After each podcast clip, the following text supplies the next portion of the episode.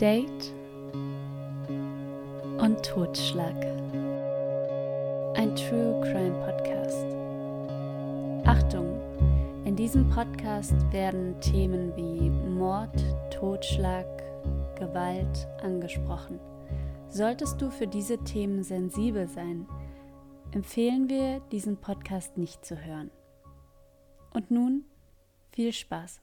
Hey Miri, ein wunderschönes Wochenende. Wie geht's dir? Hallo Stefan, mir geht's gut und dir? Mir geht's auch wunderbar. Hast du denn schon meinen neuesten Status bei WhatsApp gesehen? Was ist denn da passiert? Ich war in meinem Wohnzimmer dabei, eine neue Steckdose zu bohren. Ich habe ja eine Dachgeschosswohnung und hinter der Wohnzimmerwand ist der Dachboden.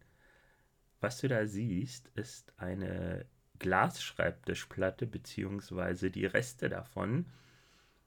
Nein, ich hatte die Glasplatte nicht an der Wand, wo ich durchgebohrt habe, lehnend, sondern ich habe sie extra noch zur Seite gekippt.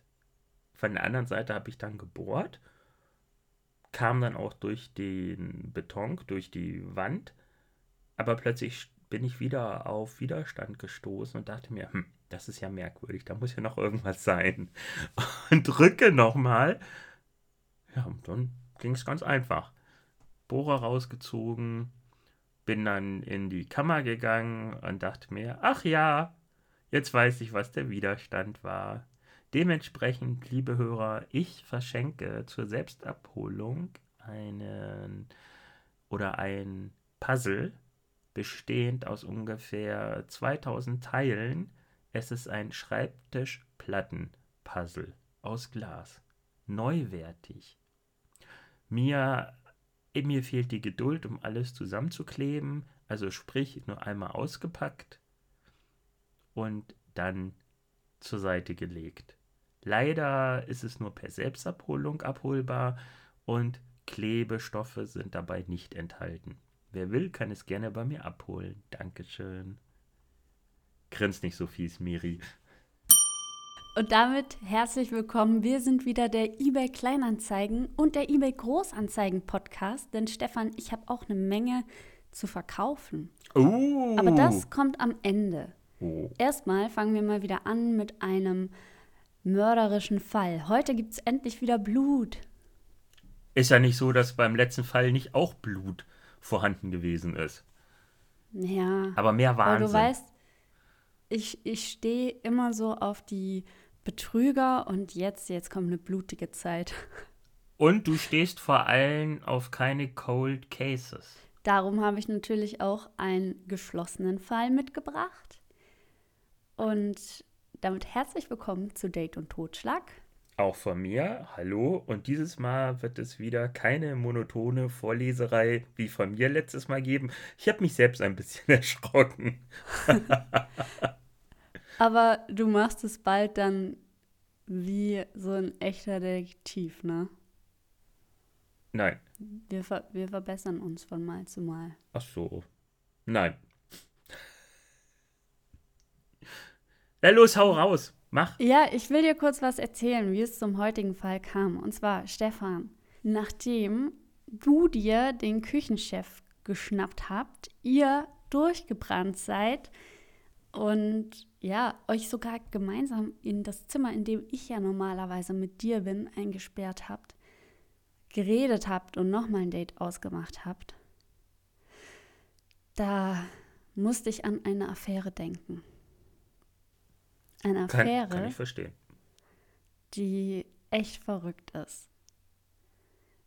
Und ich will noch was sagen zur Recherche. Und zwar, die Recherche lief echt lustig ab. Und zwar, es gibt in Deutschland gar nicht so viele Fakten darüber. Und darum hat der Küchenchef eine KI geschrieben, in der wir MP3-Dateien einfügen konnten, die dann den Text als Excel-Tabelle rausgelassen haben. Und so konnte ich lesen, weil lesen konnte ich schneller wie 1000 Podcasts hören. Hm.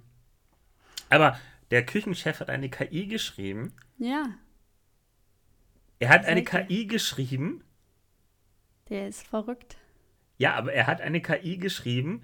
Also wenn er das geschafft hat, dann musst du dir keine Sorgen machen, wo du die nächsten paar Jahrzehnte wohnen wirst. Ich mache mir da echt keine Sorgen, ja, weil der hat ja auch Aktien und ist intelligent. Da kann ich entspannt Tät und Totschlag aufnehmen. es ist der 11. April 2005 in Mountain View. Wie der Name schon sagt, ein Ort mit Blick auf die Berge. Hier leben die, die es geschafft haben, sich das Leben zu leisten in der reichsten Stadt Amerikas. Für Regine ist es ein ganz normaler Morgen, an welchem sie in der Küche steht. Bis. Es ist kein normales Hämmern und überhaupt, wer hämmert denn heutzutage noch an Türen? Regine erschrickt.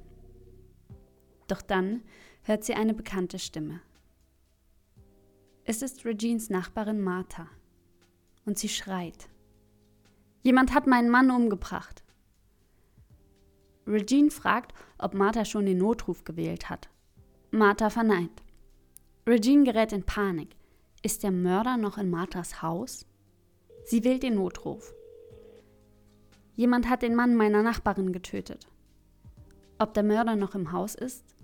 Die Frauen wissen es nicht. Martha setzt sich auf die Treppe, schweigt, während Regine telefoniert und wartet. Oder denkt sie nach? Vielleicht steht sie unter Schock. Als die Polizei wenige Minuten später eintrifft, finden sie den Leichnam von Marthas Ehemann Jeffrey. Der 44-Jährige liegt im Badezimmer, welches an das Hauptschlafzimmer des Hauses angebracht ist. Von dem Mörder gibt es jedoch keine Spur. War es ein mörderischer Einbruch? Nach genauer Inspektion der Leiche wird der Polizei klar, nein. Denn Jeffrey wird folgendermaßen aufgefunden. Er liegt auf dem Badezimmerboden. Sein Körper ist nass und das lässt vermuten, dass er zuvor ertränkt wurde. Also zum Beispiel in der Badewanne lag. Sein Körper liegt außerdem in einem Schlafsack und der Kopf ist in eine Plastiktüte eingewickelt, welche verschnürt bzw. zugeklebt worden war. Vielleicht hat er eine Wasserallergie. Ich glaube nicht. Okay. Denn an Jeffreys gesamten Körper sind auch noch blaue Flecken und Blutergüsse. Und außerdem scheint Jeffreys Körper schon länger dort zu liegen, denn die Totenstarre hatte bereits begonnen und in der Regel setzt die bei Zimmertemperatur nach circa ein bis zwei Stunden nach dem Tod ein. War es also ein Überfall? Aber warum wurde er erwürgt? Da sind so viele Hinweise. Stefan, was denkst du denn? Ähm, ich bin gerade ein bisschen irritiert. Welcher Mörder sollte den Mann in einen Schlafsack packen und ihn dann noch eine Plastiktüte über den Kopf ziehen. Das klingt ein bisschen wie ein, eine Black Story. Martha wird befragt, ob sie den Mörder ihres Ehemanns kannte oder er kannte. Und Martha antwortet, ich kenne den Mann. Er hat ihn gefunden. Wer hat wen gefunden? Eine Nachbarin berichtet, einen Mann gesehen zu haben der in ein Baustellenhaus gerannt sei. Die Polizei durchsucht darauf dieses Baustellenhaus und findet einen Mann auf dem Dachboden sitzen und warten. Als die Polizei den Mann ins Auto bringt, schreit Martha, das ist er, er hat meinen Mann umgebracht. Der Einbrecher? Aber wenn die Leichenstarre nach zwei Stunden einsetzt, hatte Martha ja zwei Stunden Zeit, nicht verletzt zu werden. Bei diesem ganzen Szenario, da ist das Ganze ja ein bisschen komisch, weil es scheint ein ziemlich brutaler Mord gewesen zu sein. ja, auch die, die zeitliche Differenz, es ist alles irgendwie ein bisschen, warum sitzt er da oben und wartet? Warum ist sie erst beim Einsetzen der Totenstarre rübergelaufen zur Nachbar? Es ist strange. Also lass uns mal in der Zeit zurückreisen. Und zwar in den März 1994. Uh, das ist, haben wir, haben wir einen DeLorean? Hier lernen sich Martha und Jeffrey kennen und verlieben. Sie verlieben sich auf den ersten Blick. Ah, Disney Love. Genau. Und sie heiraten auch nach wenigen Monaten, weil es für sie so klar ist, dass sie zusammengehören. Und weil sie bestimmt schwanger war. Nee, das nicht. Hm. Jeffrey, der ist ein erfolgreicher Speditionsunternehmer und Martha arbeitet im Verkauf. Aber Martha, die hat eine Leidenschaft. Sie mag Detektivin werden. Und so macht sie die Lizenz zur Privatdetektivin. Und sie hat sich auf einen Bereich spezialisiert, den könnten ich und der Chefkoch auch gut vermarkten. Rate mal welchen.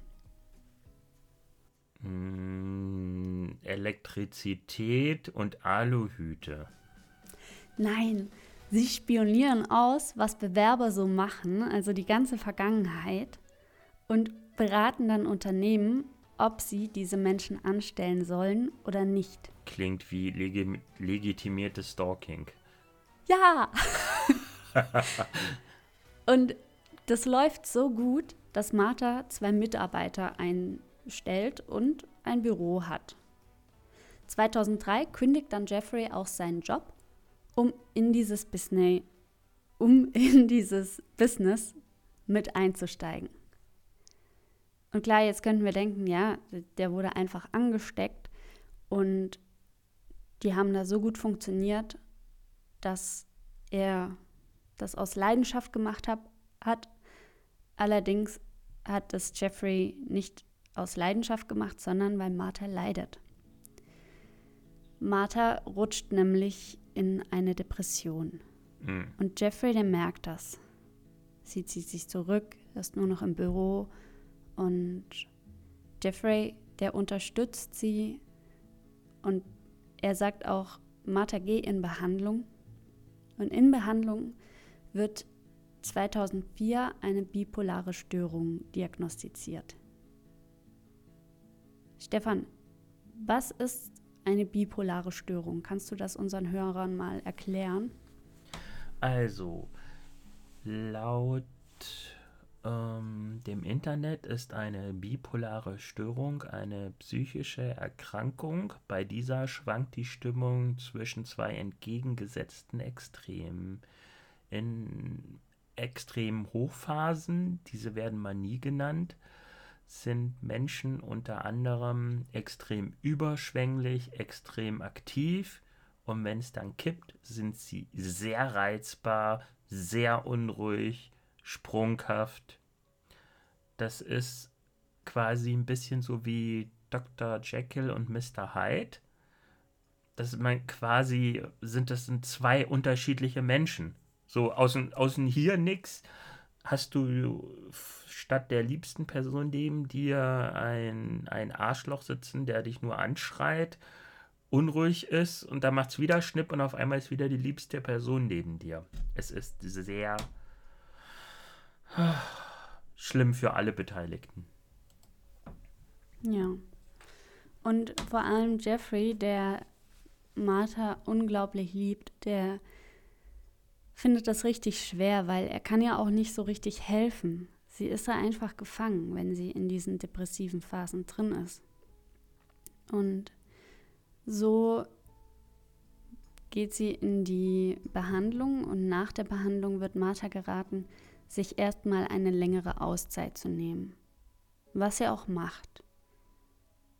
In dieser Auszeit, da pflegt sie ihre Mutter. Und das tut ja auch gut, weil sie gleichzeitig noch eine Aufgabe hat. Okay.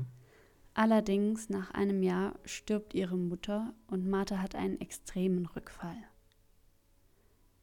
Nach diesem Rückfall versucht Jeffrey natürlich alles, um seiner Frau zu helfen. Er übernimmt ihre Arbeit, er arbeitet sehr, sehr viel und versucht dann in der Freizeit mit Martha Ausflüge zu machen, um sie an die schönen Dinge des Lebens zu erinnern. So machen sie zum Beispiel einen Ausflug zu einem Feuerwerk in Nashville. Allerdings ist es so, dass Jeffrey sehr viel arbeitet und auch ganz schön fertig ist und zu Martha sagt, hey, wir sind jetzt in diesem schönen Hotel, lass uns doch einfach was Entspanntes machen, weil ich kann heute nicht mehr rausgehen. Und Martha, die ist richtig böse darüber, weil sie hat viele Ausflüge abblockiert, hat gesagt, nee, sie hat keine Lust drauf, aber gerade ist sie wieder in so einer Hochphase und sie meint, nee, sie will jetzt dieses Feuerwerk sehen und wenn er das nicht sehen will, dann soll er doch heimgehen. Und es kommt anscheinend zu einem größeren Streit und Jeffrey, der fährt heim. Oh. Sie bleibt im Hotel. Und an diesem Abend, da geht Martha zum Feuerwerk. Dort trifft sie den 35 Jahre alten Raphael aus Mexiko. Ja. Raphael ist ohne Papiere in Nashville. Und laut Martha war es Liebe auf den ersten Blick. Reden konnten sie ja nicht viel, denn Martha spricht kein Spanisch und Raphael kein Englisch. Aber es ist wieder Liebe auf den ersten Blick. Genau. Äh, Raphael ist aber auch mit seinen zwei Freunden bei diesem Feuerwerk. Und die gehen zu diesem Feuerwerk, lernen sich kennen.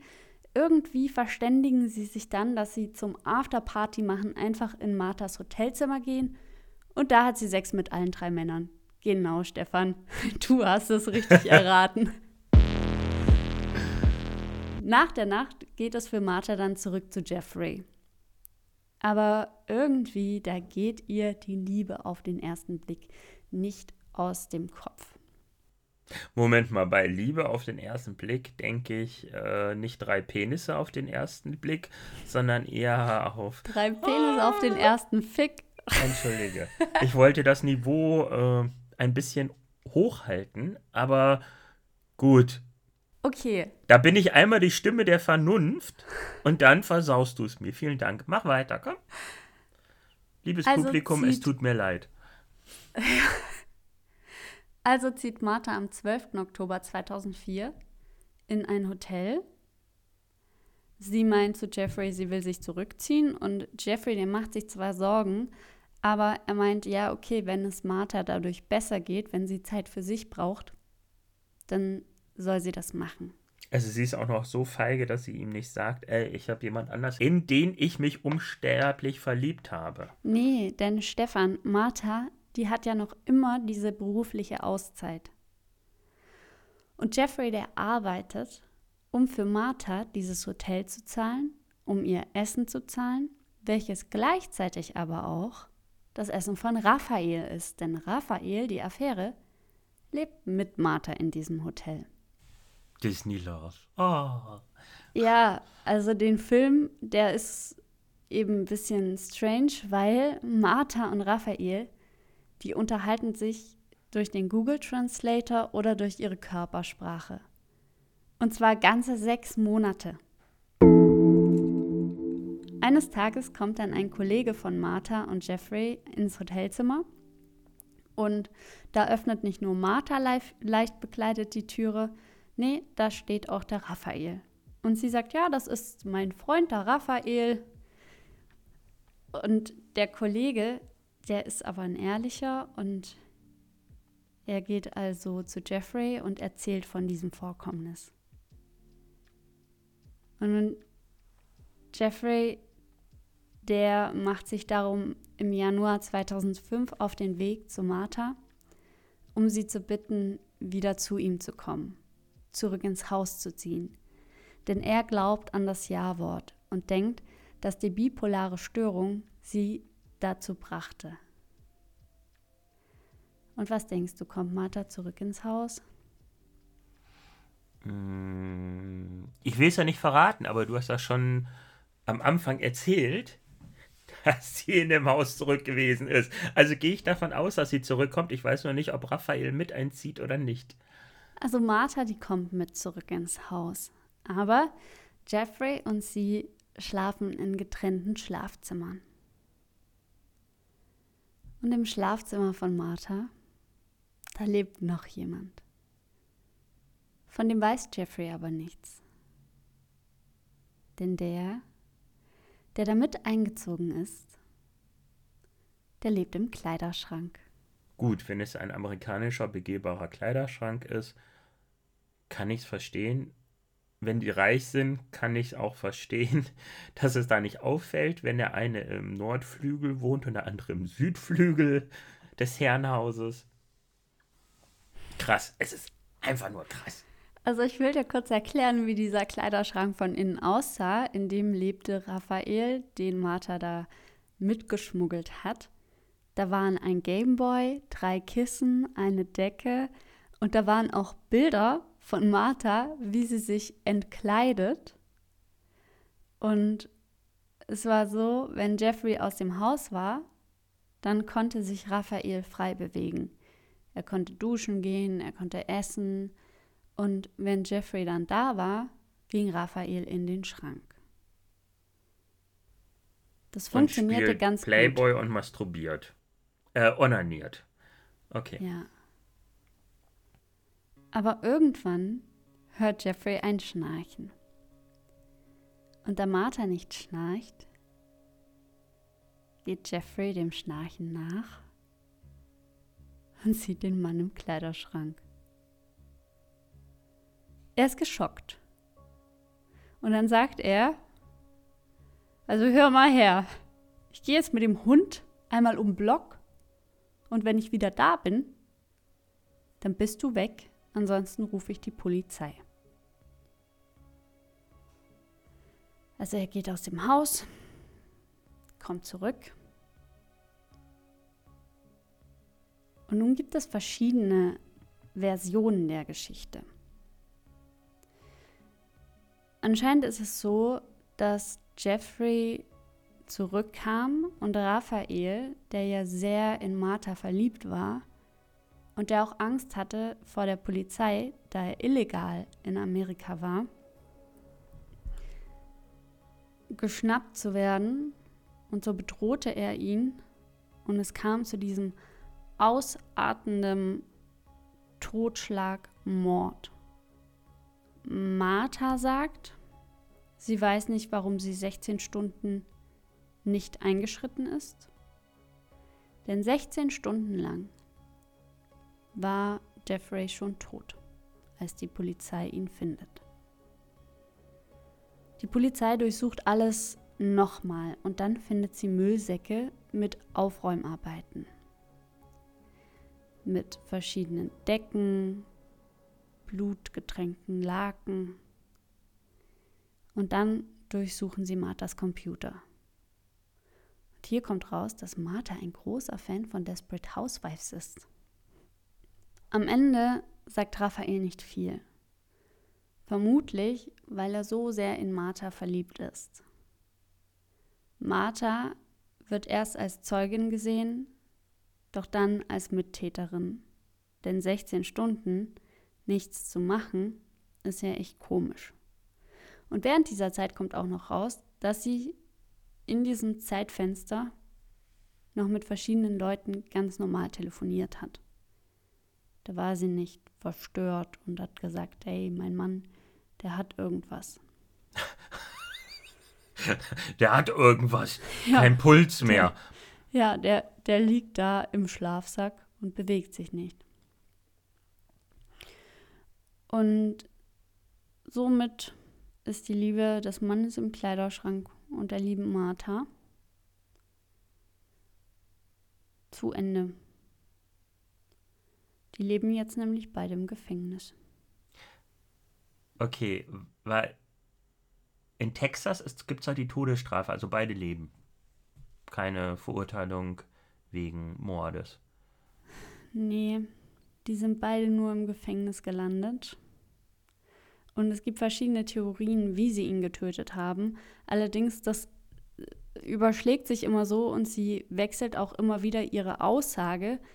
Also es wird gesagt, Jeffrey wurde bedroht, er wurde gefesselt und dann ist es ausgeartet.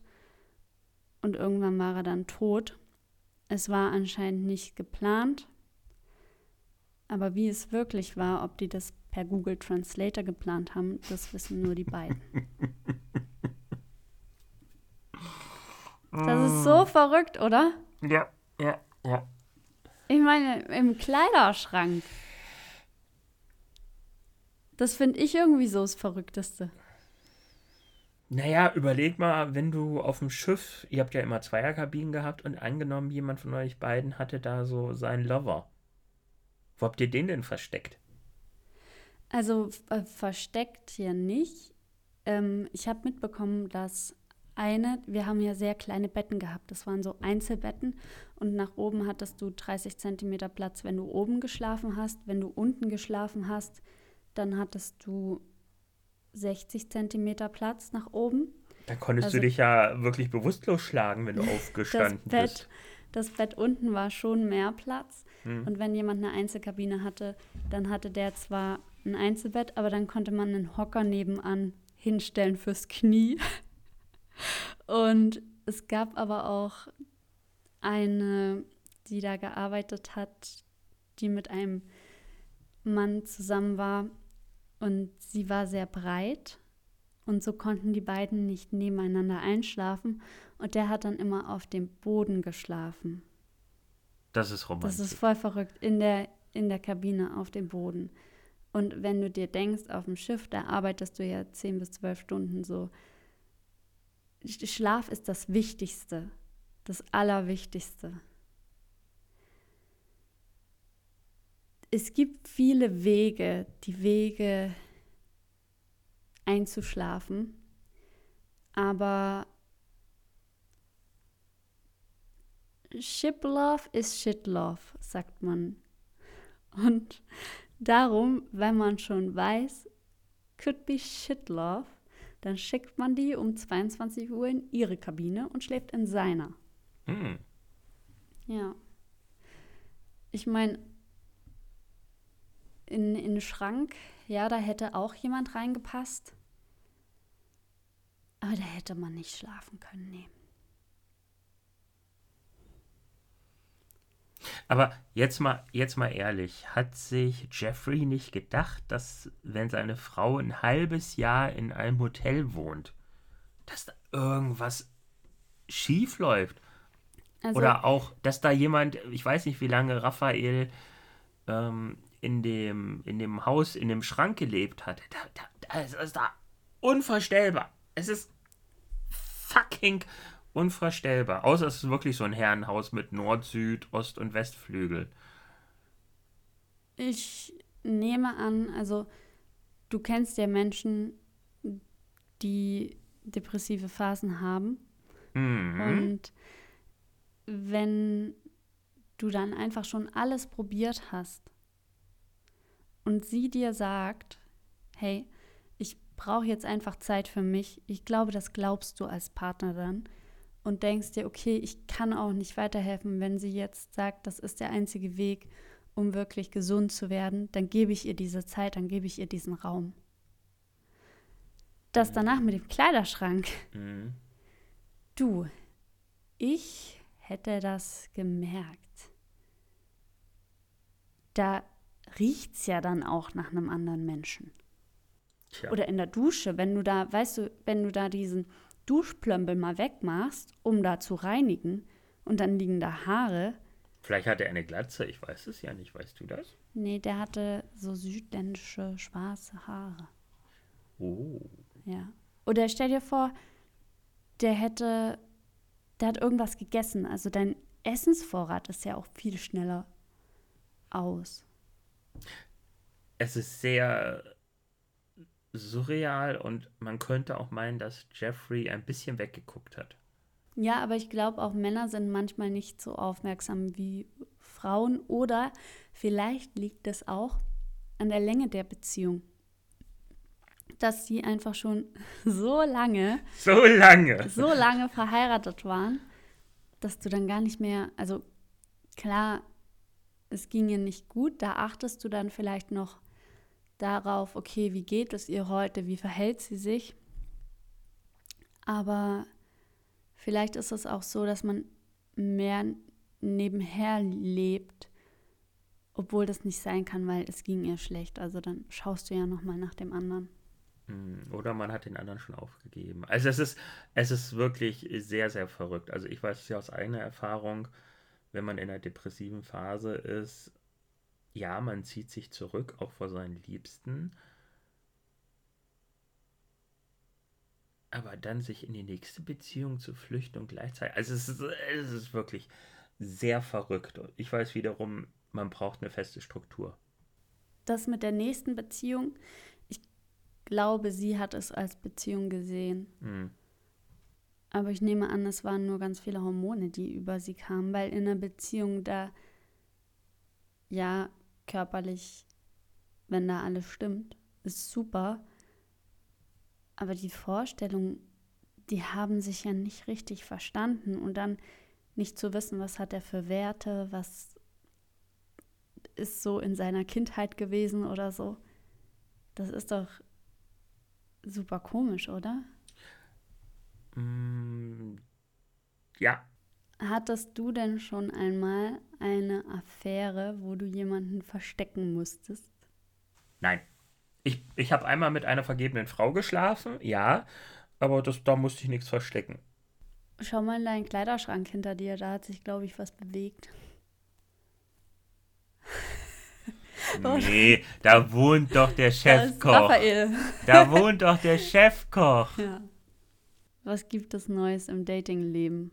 Ich habe gestern was gemacht, also zu allem, ich musste mich dazu zwingen, weil ich ja immer noch am Renovieren bin, auch wenn ich wohl letztes Mal gesagt habe, dass ich nicht mehr am Renovieren bin. Ich bin immer noch am Renovieren, aber jetzt nochmal auf den Punkt zu kommen, ich habe gestern, ja, ich weiß, das macht man nicht, habe ich bei einer Datingbörse, habe ich mir einen Text vorgeschrieben, bezogen auf Ostern und habe den einfach mal an, lass mich nicht lügen, sieben Frauen geschickt, um einfach mal wieder ins Gespräch zu kommen. Zwei haben geantwortet, also positiv, dass das auch fortgeführt wird, also beiden habe ich auch schon geantwortet. Die eine hat es gelesen, hat noch nicht reagiert. Bei der anderen, ich habe jetzt mein, mein ähm, Mailprogramm aus. Eine hat geschrieben, äh, nein, danke. Ne, zwei haben geschrieben, nein, danke. Wobei die eine ähm, geschrieben hat, ähm, dass es höchstwahrscheinlich an einem Kinderthema scheitert. Also sie war ziemlich kryptisch, aber ich gehe mal davon aus, weil sie da keine Angaben hatte, dass sie höchstwahrscheinlich Kinder hat oder Kinder will. Ähm, ja, ansonsten Dating-Thema. Ja, da hat sich nicht viel getan, weil, wie gesagt, ist jetzt immer noch wenig Zeit und emotional bin ich gerade einfach nicht so wirklich mit dabei. Ja, das haben wir diese Woche ja gemerkt. Ich dachte, dass ich war wirklich so, oh mein Gott, Stefan, was ist los? Hilfe, ich habe dir einen Liebesbrief geschrieben. Das oh, wissen ja. die Hörer ja nicht. Ah, ja. Ähm, aber mir ist auch aufgefallen, ich glaube, es ist in Folge vor drei Folgen. Da hast du gesagt, Miri, du warst in der großen Stadt, du warst in München. Und ich habe das nie weiter erläutert. Dann am Ende haben wir über was Pferdepenisse oder so wieder geredet und gar nicht über München. Und es ist so viel passiert, was ich nie erzählt habe. Ja, was ich nicht nur im Podcast nicht, nicht sondern mir Und dann so in einem Nebensatz, ach so übrigens, ne, wir gehen jetzt bald, ja. Und dann hast du, hast du mir geschrieben, Hunderunde, Absatz ist Absatz am Absatz Sonntag vielleicht noch ein Ausrufezeichen. Ja, weil ähm, du wieder Sonntag vorgeschlagen hast zum Aufnehmen. Und dann habe ich in einem Nebensatz erwähnt, was denn so abgeht. Liebe Hörer, jetzt kommt ganz viel auf einmal. Holt euch Kekse, holt euch einen Kaffee. Was geht denn ab? Also, Erläuterung zu Podcast-Folge weiß nicht wie viel, wo Stefan mich gefragt hat, ich war in München, was ging da ab? So, hast du Kekse? Ach, meinst du mich jetzt? Ja. Wo soll ich denn Kekse hierher bekommen, du. Scherzkeks? Okay. Aber nur mal, damit die Hörer das verstehen, wo mir das Miri so in einem beiläufigen Satz erwähnt hat, oder äh, ja, wirklich beiläufig ein Satz, so wir gehen, ähm, da gab es auch noch hier zu Hause oder in meinem Umfeld extrem Ärger und Miri hat es dann mehr oder weniger, ich weiß gar nicht, ob du es abbekommen hast, aber ich habe zu dir gesagt, meine Laune ist gerade am Kippen, ich melde mich später oder die Ja, Tage genau. oder keine Ahnung. Und du hast es auf dich bezogen. Ja. Ja, ja, dass ich das so in einem beiläufigen Satz erwähnt bekommen habe, dachte ich mir, wow, was ist jetzt los? War vielleicht ein Tropfen, aber mehr auch nicht. Ja. Also als ich in München war, war ich auf großen Dreharbeiten in der großen Welt und habe große Aufgaben erfüllt. Und ich arbeite zurzeit in einem Betrieb, in dem ich Dinge mache, die ich machen kann, aber die ich gemacht habe während meiner Ausbildungszeit. Und das ist jetzt ja schon über zehn Jahre her. Und durch München wurde ich nochmal gestärkt in dem Wissen, okay, ich bin, auch wenn ich mehrere Jahre dann als Fitnesstrainer und Yogalehrer gearbeitet habe, genauso viel wert wie jemand, der die ganze Zeit in dem Beruf blieb. Weil irgendwie habe ich ja immer nebenher dann noch YouTube-Videos geschnitten, Podcasts geschnitten und alles Mögliche. Und ich habe ja jetzt auch einen Trailer für IBM geschnitten, was ja so ein Riesenunternehmen ist. Und dann dachte ich so, oh mein Gott, nach der ersten Korrektur haben die gesagt, ja, wir finden alles gut, nur noch Farbkorrektur und die Musik drunter, dann passt das. Und ich dachte, wow, ich habe das gemacht und diese großen Menschen finden das so gut. Ja, dann wurde mein Selbstwertgefühl sehr gestärkt und so habe ich mich mit Hilfe des Chefskochs ähm, bei mehreren Unternehmen beworben und habe einen Remote-Job bekommen, beziehungsweise habe auch noch ein paar Bewerbungsgespräche. Ähm, ganz komische hatte ich auch. Eins, Erklär bitte noch mal kurz, was Remote Job heißt. Remote bedeutet, du kannst auf der ganzen Welt arbeiten. Alles, also sprich. Homeoffice. Nee, Homeoffice ist manchmal unterschiedlich, weil es gibt Stellen, bei denen kannst du nur in Deutschland oder nur in Europa arbeiten. Und ich habe explizit nach einem Job gesucht, den ich von der ganzen Welt aus machen kann. Dann habe ich zu Stefan gesagt, ach so, und den Job habe ich übrigens auch noch, weil der Chefkoch und ich dann das gesetzte Datum ist eigentlich der 28. Oktober losreisen und in Airbnb-Wohnungen wohnen und dann einfach reisen bis ungewiss. Aber ich wette mit dir, dass es früher wird. Ich habe es auch schon zu ihm gesagt. Weil ich habe ja jetzt meinen Job gekündigt. Als nächstes warte ich auf den Vertrag. genau das wollte ich dir erzählen. Mhm. Also, der Chefkoch ist ja so der schlaue, durchdachte Mensch von uns beiden. Ich bin der Kreative, der einfach denkt, ja, okay, gut, mache ich. Und es war so, dass ich dieses Bewerbungsgespräch hatte. Kurz danach wurde mir gesagt, hey, du bist im Team. Aber ich hatte keine sichere Zusage. Ich hatte nämlich noch diesen Nebensatz in der Mail. Willkommen im Team, aber wir wollen noch ein Gespräch mit dir halten. Und ich wusste nicht warum. Ich dachte, oh, vielleicht gehen die Preis jetzt runter oder die brauchen mich 30 Stunden statt 20 Mhm. oder da ist noch irgendein Haken. Ich wusste nicht, was los ist. Und darum wollte ich dieses Gespräch noch haben, bevor ich kündige. Dieses Gespräch wurde dann am 14. April um 12 Uhr geführt, ja. Und dann wurde mir nur gesagt, ja, also du bist da, der Preis, der stimmt, 30 Stunden, okay. Ähm, 20.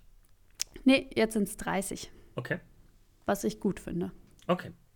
Und ähm, ja, dann habe ich keine schriftliche Zusage gehabt, sondern nur das Wort des 24-jährigen Geschäftsführers, der auch super viel Yoga macht. Der hat dann gesagt, ja, ähm, also wenn du jetzt einsteigst, dann sind wir zwei Wochen gemeinsam und dann gehe ich nach Indien, da bin ich auch noch erreichbar. Und dann bin ich einen Monat im Ashram von Sadhguru und ja, da bin ich dann nicht erreichbar. Und ich dachte so, hey, das könnte ich sein, ja. Also echt, oh. Und dann hat, hat er gesagt, ja, also ich verstehe es, wenn du heute nicht kündigst. Also entscheid selbst, ne? Dann habe ich so gesagt, okay, ich weiß, man sollte es nicht machen. Aber ich habe natürlich gekündigt. Ich habe auf mein Leben zurückgeschaut und ich habe bisher immer gekündigt, wenn ich noch keinen Arbeitsvertrag hatte. Ich bin sogar nach Saarbrücken gezogen, als ich nur die schriftliche Zusage hatte, dass ich da als Teilzeit-Yoga-Lehrer arbeiten darf. Und habe dann erst am Tag, als ich angefangen habe, den Arbeitsvertrag bekommen. Und ich weiß, dass das echt bescheuert ist für manche Menschen. Vor allem der Chefkoch, wenn der so viel überlegt. Der hat mir einen Vertrag vorgeschrieben, den ich unterschreiben lassen sollte, bevor ich kündige. Aber da habe ich schon längst gekündigt gehabt. Und dann, dann hat er gesagt, ja, dann legst du das dem vor, der unterschreibt's und dann kannst du kündigen. Und in meinem Kopf war es so, oh scheiße, scheiße, scheiße, ich habe schon gekündigt und ich weiß es, für den ist das was ganz Krasses. Also kam ich in seine Wohnung und dann hat er gemeint, er hat es sofort gewusst, weil ich schon so gegrinst habe. Und weil ich gesagt habe, komm mit unter die Decke, wir müssen was besprechen. Aha. Ja, er selbst, er ist so, er wartet immer. Er hat ja jetzt auch die sichere Zusage von seinem Arbeitgeber, dass er so arbeiten kann. Also seine Zusage ist viel sicherer wie meine. Aber trotzdem will er noch warten, bis er das alles schriftlich hat. Mhm. Weil wer schreibt, der bleibt. Und ich so, nö, ich auf mein Leben zurück. War immer so, wird schon, wird schon passen, ne? Passt um. ja, so war das. Und äh, ich habe jetzt auch eine Menge zu verkaufen, weißt du? Als wir angefangen haben mit diesem Podcast, habe ich doch eine Waschmaschine gebraucht. Jetzt habe ich eine, jetzt habe ich die zu verkaufen. Könnt ihr die nicht mitnehmen? Nee, du. Das wäre, das wäre 16 Koffer passen nicht in die Concorde. Hm. Aber ich weiß, was in die Concorde passt. Was? Ein Schreibtischplattenpuzzle. Online, Stefan. Das muss irgendjemand anderes kaufen. Hm. Nein, nicht kaufen. Verschenken. Verschenken, okay. Miri, das wäre da perfekt. Du könntest den Schreibtisch dann immer wieder anpassen auf die Größe des Raumes, wo du bist. Oder des Zeltes oder der Straßenecke, wo ihr dein Leben werdet. Nein. ich habe schon so viel zum Mitnehmen.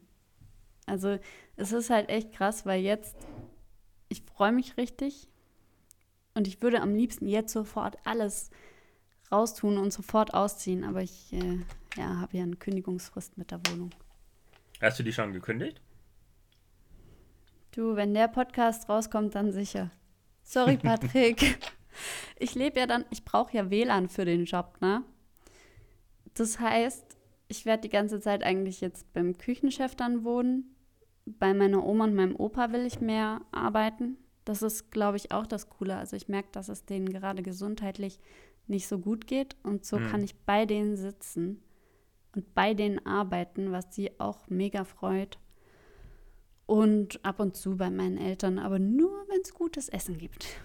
Also Brei mit Zimt und Zucker. Ja, genau, Porridge. uh. Ja, jetzt wisst ihr Bescheid. Jetzt weiß ich auch Bescheid. Ja, genau. Danke dafür. und ich würde sagen, wir schließen ab und ja. gehen in die Sonne. Und Seid lieb zueinander. Genau. Tschüss, wenn ihr es noch nicht gemacht habt, hört Stefan Staging Fibel. Stimmt, da kommt jetzt eine Bonusfolge raus. Ja. Tschüss. Ciao. Das war Date und Totschlag.